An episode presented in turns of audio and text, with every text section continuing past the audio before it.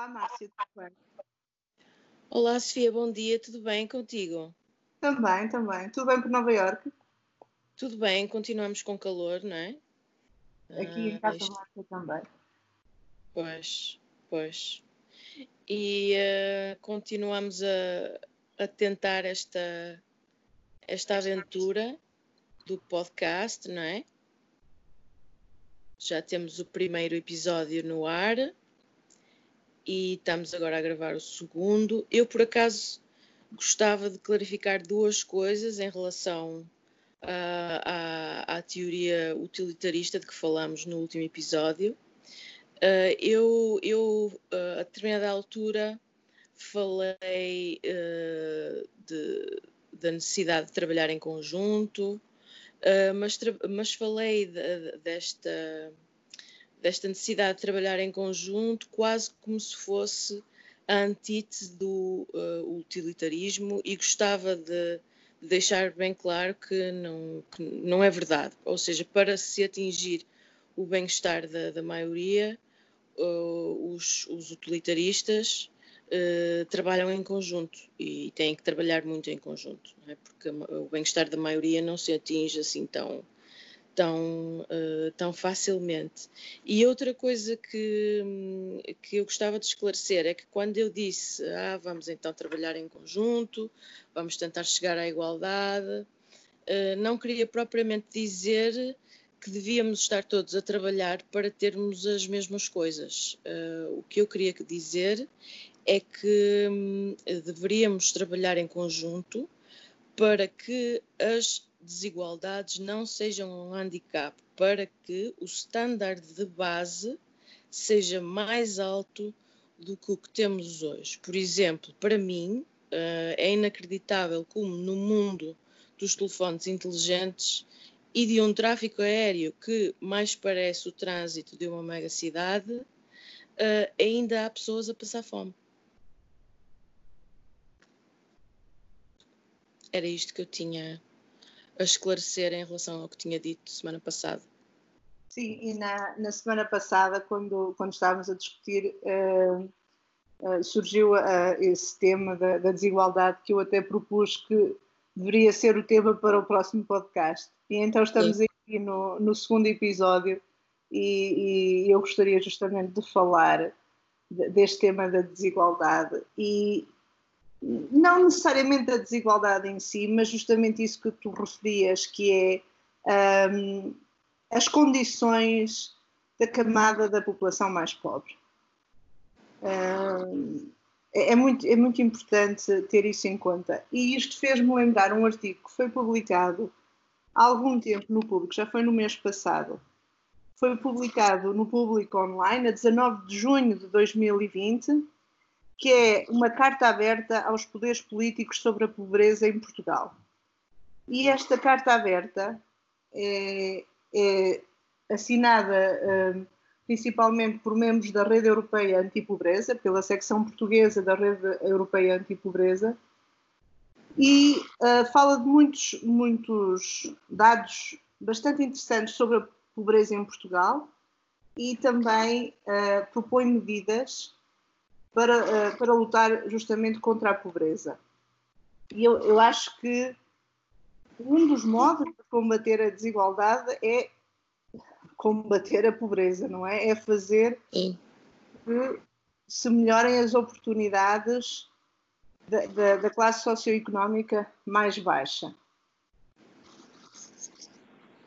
Um, o artigo uh, inclui muitos pontos interessantes, dados estatísticos, e uh, houve um ponto que, me, que foi particularmente interessante para mim, que foi, e eu passo a citar, segundo dados da OCDE, Portugal é dos países desenvolvidos onde é mais difícil sair da pobreza ou, do outro lado, deixar de ser rico. Uhum. Isto é a perpetuação da desigualdade é muito difícil, pelo menos no contexto dos países da OCDE.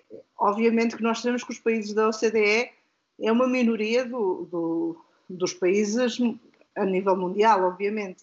Sim, e, sim. Mas pronto, é, é uma base de comparação. Uh, em Portugal sincero, não é? Sim, sim. E note-se desde logo que, uh, e, e, não há que ter medo de dizê-lo, Portugal é uh, um país desenvolvido.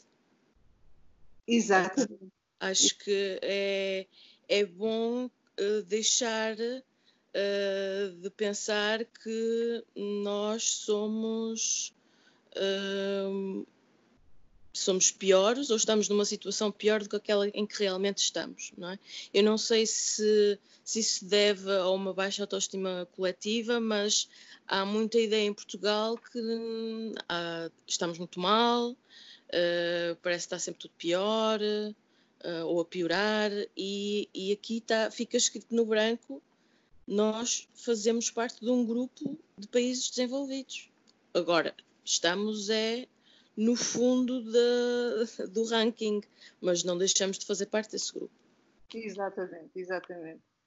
Um, isto, isto uh, eu acho que este dado por si só, que em Portugal é mais difícil sair da pobreza e, e, e sair da riqueza também, um, para mim o, o problema é que se não se tomarem medidas, uh, isto tende a agravar. Sim. E, e, então eu julgo que o objetivo deste artigo é, ou desta carta aberta é chamar a atenção para tentar combater esta tendência para, para o aumento da desigualdade. Uh, e é assim, eu acho que nós já sabíamos que é difícil sair da pobreza. Sim. A mim, eu achei muito curioso a parte do que é difícil sair da riqueza. Eu acho essa parte, essa parte eu, eu achei bastante interessante, porque Sim. põe, destrói completamente o argumento da meritocracia, a meu ver. Uhum. Estou de acordo. Porque se mesmo sem mérito conseguimos continuar a ser ricos simplesmente porque herdamos, uhum. uh, não, não, há, não, há, não há nada que se assemelhe a uma meritocracia. Eu também acho que em Portugal este sentimento da meritocracia não é tão intenso como, por exemplo, nos Estados Unidos, onde há muito mais aquela, aquela ideia do self-made millionaire e do uhum. American Dream, mas mesmo assim acho que ainda há uma tendência a simplificar a dizer que se se trabalhar, se, se, se for inteligente, que é possível sair da pobreza, é possível melhorar o nível de vida. E eu acho que as estatísticas provam que não é bem assim. Uhum. E estas conversas de self-made billionaire ou uh, acabam justamente por ser apenas exemplos e exceções e não representativos da, do que é a realidade de, muitos, de muitas pessoas que, que crescem em, em situações de pobreza grave. Sim, 100% de acordo. Pois, se estás assim 100% de acordo, não há assim muita discussão.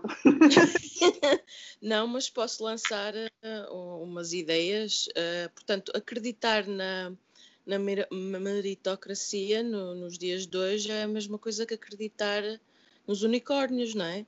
Uh, ajuda a nos sentirmos melhor no dia a dia, mas na realidade não, não vai mudar grande coisa. Ah, porque hum, eu pessoalmente acho que se há um país em que as pessoas uh, podem mais facilmente ser uh, self-made billionaires uh, e em que o trabalho conta para alguma coisa, é capaz de ser os Estados Unidos. Ainda assim, acho, porque é um país onde há muita liberdade, etc. Mas, mas não é, não é propriamente uh, à escala que as pessoas pensam, o que vai de encontro àquilo que tu estavas a dizer. Há histórias, há aquelas que vêm no jornal e de que a gente ouve falar, mas há muito menos do que, do que, nós, do que nós achamos. E uh, em geral, também tendem a ser histórias uh, muito específicas de, de, de, de, um grupo de pessoas, não é? Portanto, não, não são histórias generalizadas. Há muitas pessoas que uh, começam na, na modo baixo e, e assim ficam para o resto da vida. Não conseguem sair do círculo vicioso da pobreza. Exatamente. E, e, mesmo essas histórias de sucesso acabam por ser um produto de um contexto muito específico e dificilmente é difícil de reproduzir. Exato, exatamente. Eu, eu agora não eu, eu lembro-me de ler há algum tempo um estudo sobre a crença na meritocracia e curiosamente os resultados do estudo que eu julgo que tinham sido que tinha sido realizado nos Estados Unidos se entretanto eu, eu encontrar o estudo, uh, coloco na descrição deste episódio do podcast. E esse estudo referia que era justamente os membros da classe média alta que acreditavam na meritocracia.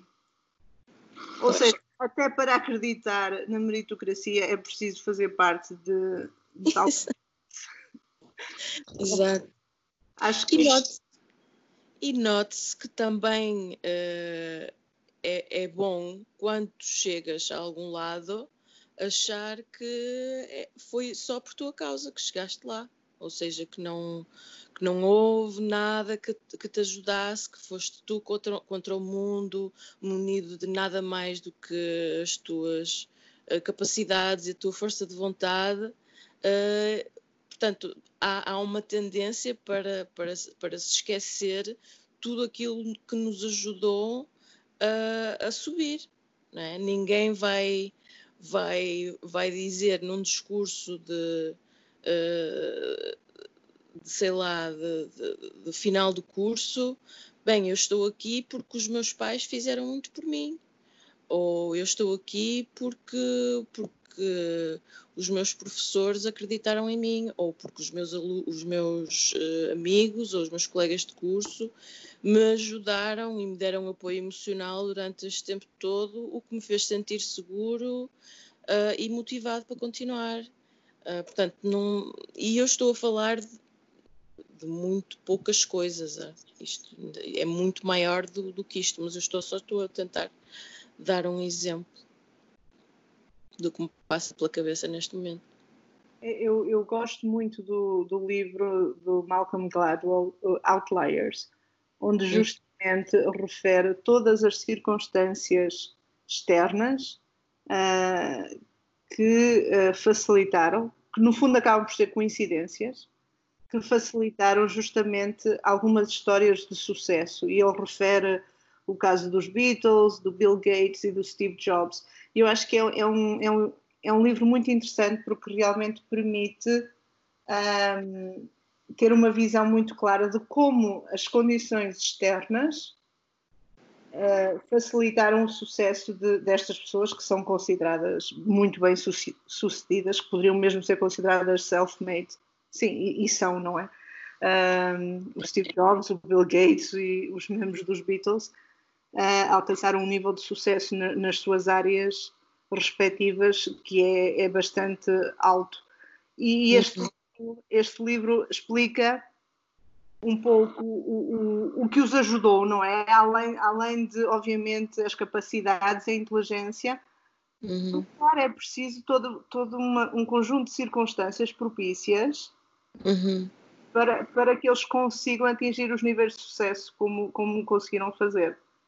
Uh, Exato. A inteligência e a capacidade de trabalho não são suficientes, mas por algum motivo essas duas acabam por estar sempre no top uh, daquilo que tu precisas para chegar a, para chegar a algum, a algum lado. E, e por algum motivo todas as outras acabam por desaparecer nas conversas, etc. Então, esta, esta parte da, da, dificuldade de sair da pobreza ou da riqueza é, é, é, foi um dos pontos que eu achei muito interessantes neste artigo.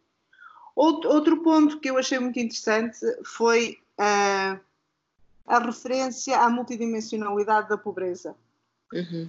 porque há uma tendência, talvez, é, talvez por uma questão de, digamos, de facilidade uh, em termos de cálculo, de considerar a pobreza como um, todo o grupo de pessoas que ganham abaixo de um determinado nível de, de salário ou, de, ou, pronto, que tem um, um, nível de ingressos abaixo de um determinado valor. E esta visão uh, é, é, obviamente que é muito prática e, e dá um, uma boa base para co conseguir compreender. Mas não podemos esquecer que a, a, pobreza tem várias dimensões e o artigo foca, se bem que não, não entra muito em detalhe, justamente nesta questão da multidimensionalidade. E eu acho, eu acho este tema particularmente interessante porque foi uma das. Quando começou o confinamento, agora com, com o Covid, foi um dos primeiros cursos online que eu fiz no início do confinamento. Foi justamente uh, um curso sobre uh, como criar indicadores de pobreza multidimensional. E, e então uh, falava de vários exemplos de vários países e mesmo dentro do mesmo país diferentes comunidades o que é que eles consideram como pobreza? Do que é que eles acham que estão privados e que gostariam de ter? E não é só recursos financeiros. Há muitas outras dimensões como uh, o acesso à saúde o acesso à educação o acesso à eletricidade uhum. um, um, sistema legal que os proteja. Um, e, e, obviamente, entre, é que em determinados contextos, independentemente do nível de rendimento que se tenha, pode haver uma tal lacuna a nível dos cuidados de saúde, por exemplo, que essa necessidade não pode ser eh, suprimida. Sim. E, e claro, isto é, isto é, isto é pobreza. Sim. E eu acho que nesse sentido os, os, os Objetivos de Desenvolvimento Sustentável, que foram aprovados em 2015, uh, ah, tentam justamente uh, uh, como é que eu ia te explicar? Tentam justamente falar de diferentes áreas como uhum. alimentação, uh, educação, que são essenciais para, para eliminar as diferentes dimensões da pobreza. Sim, e eu em relação a isso gostava até de, de mencionar que uh, esta carta, uh, ou nas, nas, nas 10 áreas fundamentais uh, referidas na, na carta, eu vejo referência a pelo menos uh, dos 17 uh, Objetivos de Desenvolvimento Sustentável. Uh, vejo referência ao, ao Objetivo 8, o, que é trabalho digno e crescimento económico. Vejo uma referência ao Objetivo número 2, a educação de qualidade. Ao Objetivo 11, cidades e comunidades sustentáveis. Ao Objetivo 3, vida saudável Objetivo 6, água e saneamento. Uh, ao objetivo 16, paz e justiça. Portanto, uh, a carta anda de mãos dadas com, com a, a agenda de 2030. Uh, e para quem não sabe exatamente do que estamos a falar, Uh, portanto, estamos a falar, no, quando, quando falamos dos Objetivos de Desenvolvimento Sustentável, portanto, os objetivos fazem parte da Agenda 2030, são 17 objetivos que foram adotados em 2015 e que, e se forem atingidos, como toda a gente gostaria, até 2030, o que vamos acabar por fazer é justamente uh, subir o uh, standard de base das populações. E como é que tu vês essa progressão? Porque já, passou, já estamos a um terço do uh, tempo. Do tempo. É sim, em linhas gerais, hum, estamos sempre aquém uh, do que gostaríamos, não é? Ou seja, uh, neste momento uh, poderíamos estar mais longe do que, que estamos, mas a verdade é que o Covid piorou, piorou as coisas. Ainda há margem para, para atingir os objetivos, ainda temos 10 anos, Uh, mas, mas o, o, Covid veio, veio dificultar muito, muitas coisas. O, o, o meu receio é que as medidas aprovadas a partir de agora estejam mais direcionadas para riscos de pandemia do uhum. que para um, este, estilo, este tipo de iniciativas como os, os, os, os Objetivos de Desenvolvimento Sustentável, como o, os diálogos intergovernamentais para, a, para as alterações climáticas. Eu, o, que, o, que, eu tenho receio é que o, o, investimento que estava a ser dedicado a estas áreas seja de algum modo uh, desviado para esta emergência sanitária que se vive agora.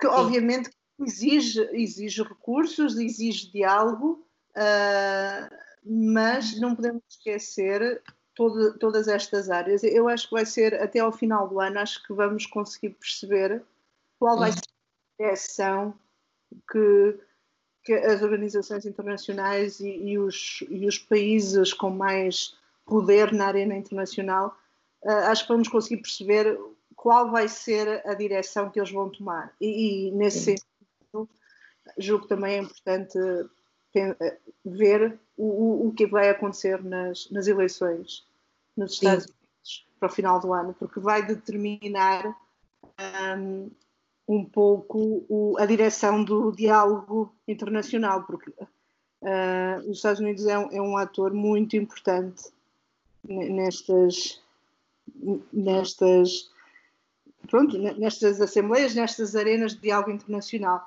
mas também acho que há outros países, há outras, outro grupo de países que podem assumir um papel de maior destaque caso os Estados Unidos continuem uma trajetória de, de sair, de, de deixar de ocupar esse espaço de, de tanta relevância. Uhum. Julgo, julgo que, que, é algo, é, é um dos receios e pelo menos nos debates a que eu tenho assistido, mais na área de alterações climáticas, é, é, é um receio bastante, bastante presente.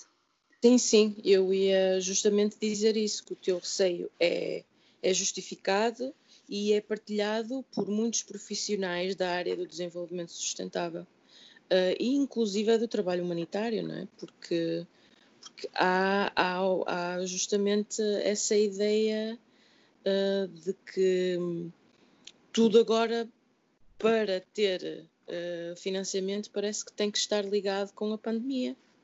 Uh, mas nem tudo, não é? Tem uma, um, um, uma, uma relação direta. Um, sim, é um, é um, é um é uma fonte de preocupação eu proponho que seja um dos, um dos episódios mais para o final do ano. Sim. Porque já, já, já, teremos, já teremos suficientes dados para perceber como a situação evoluiu, uh, não só a nível da pandemia, mas sobretudo a nível da, das ações e das prioridades do, dos governos em relação à cooperação internacional. Hum. E eu gostava de, de notar uh, algo em relação justamente uh, à, à, cooperação, uh, algo que está, que está em linha com, com aquilo que eu, que eu ando a advocar há já muito tempo. na carta está escrito, não é? Está escrito, esqueçam divergências, encontrem pontos de confluência. E eu acho esta, uh, estas expressões e esta call to arms quase uh, muito, muito, muito interessante e de uma, de uma boa fé uh, fantástica e eu gostava de ver mais isto. Um, vamos, vamos esquecer aquilo que nos, que nos separa. Vamos, mas é um, focar-nos naquilo que vai ser bom para, para toda a gente. Uh, eu acho isto, acho isto fantástico. Algo que, uh, a meu ver, está baseado na teoria da abundância e que é claramente um, um como dizer, um argumento contra a teoria da escassez. Não, não temos que nos focar em, ok, aquele quer isto, aquele quer aquilo, aquele quer outro. Não, vamos esquecer tudo aquilo que nos põe em, em, em, em sítios diferentes. Vamos apenas pensar naquilo que, que, que, que nos vai uh, que nos vai ajudar a todos.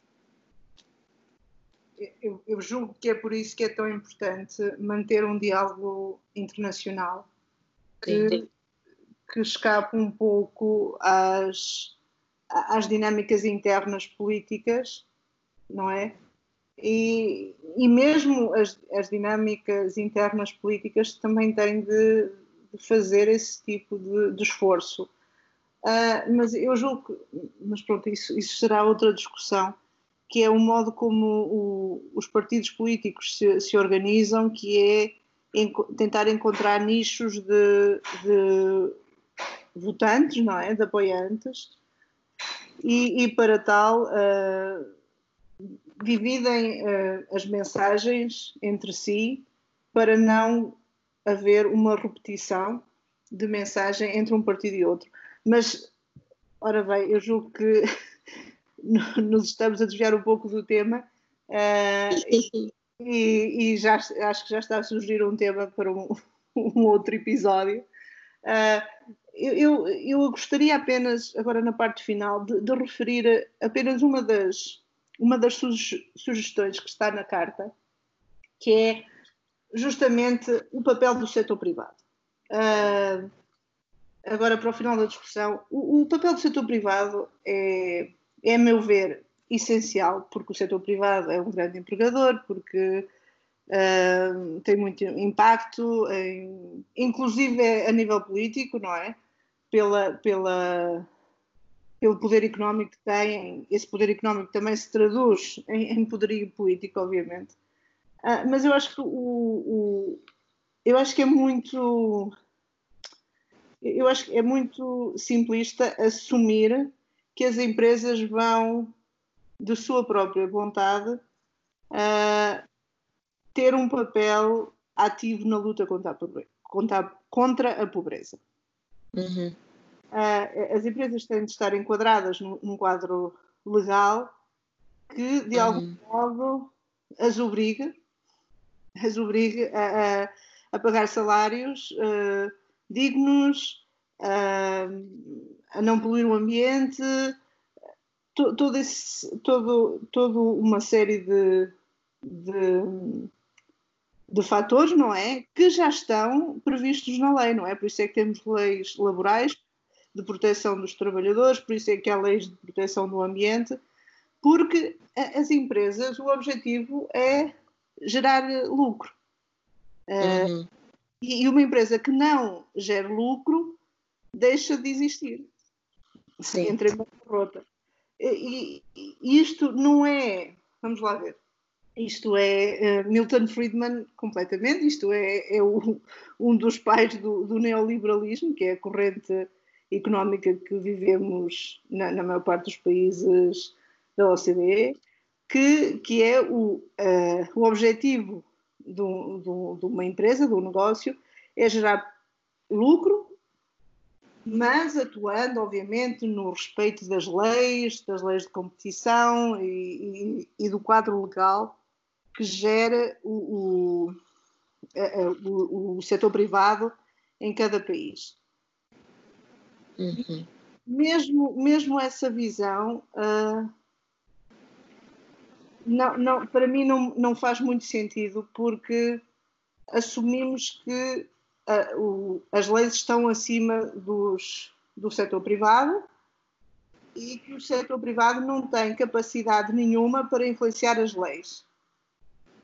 Isso, isso para mim já é uma das, das dificuldades em conseguir com que o setor privado seja um ator na luta contra a pobreza.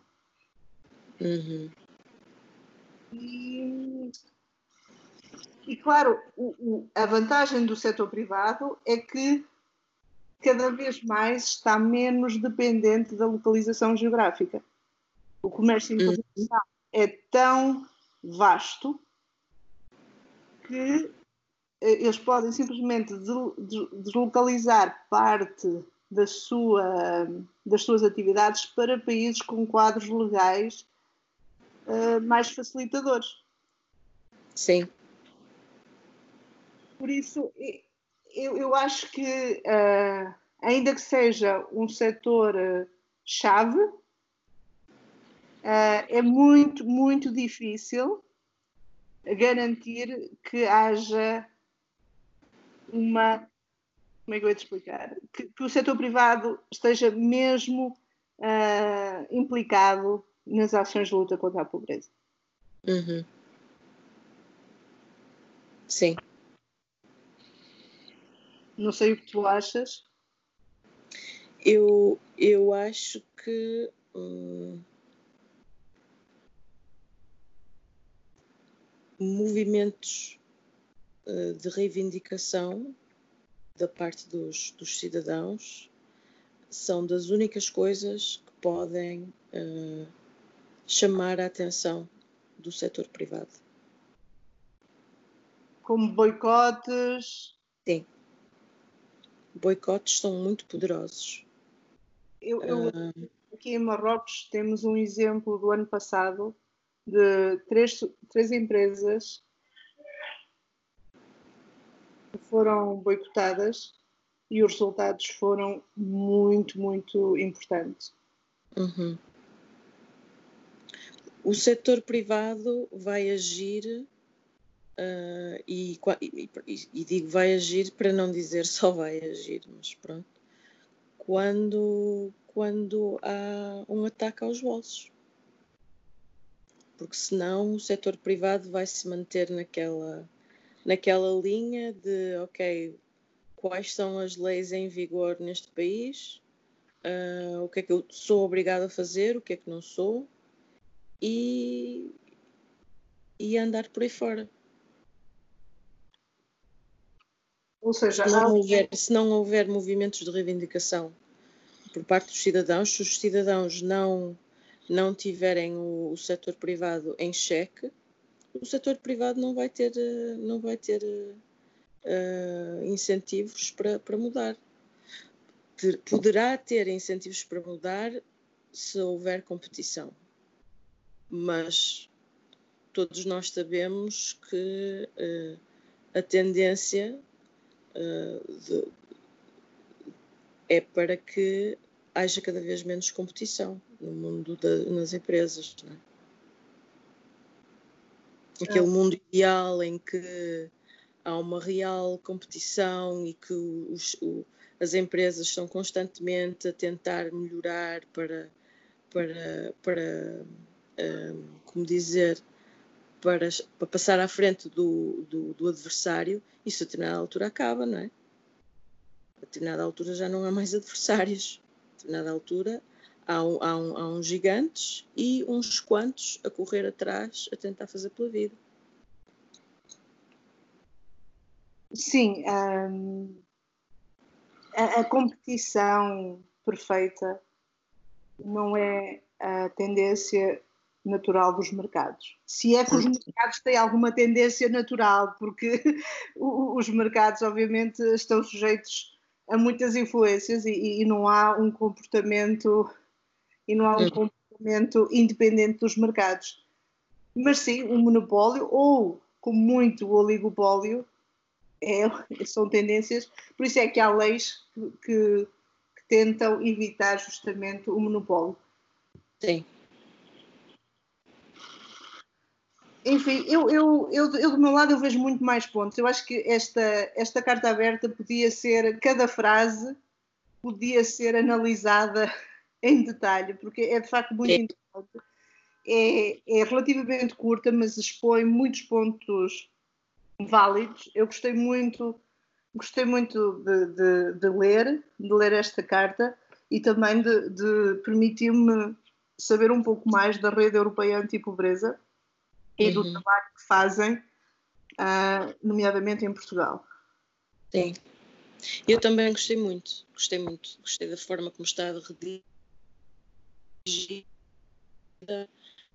uh, daquilo que, que uh, gostei daquilo em que me fez pensar, gostei muito da carta. Espero que chegue muito longe. Eu também.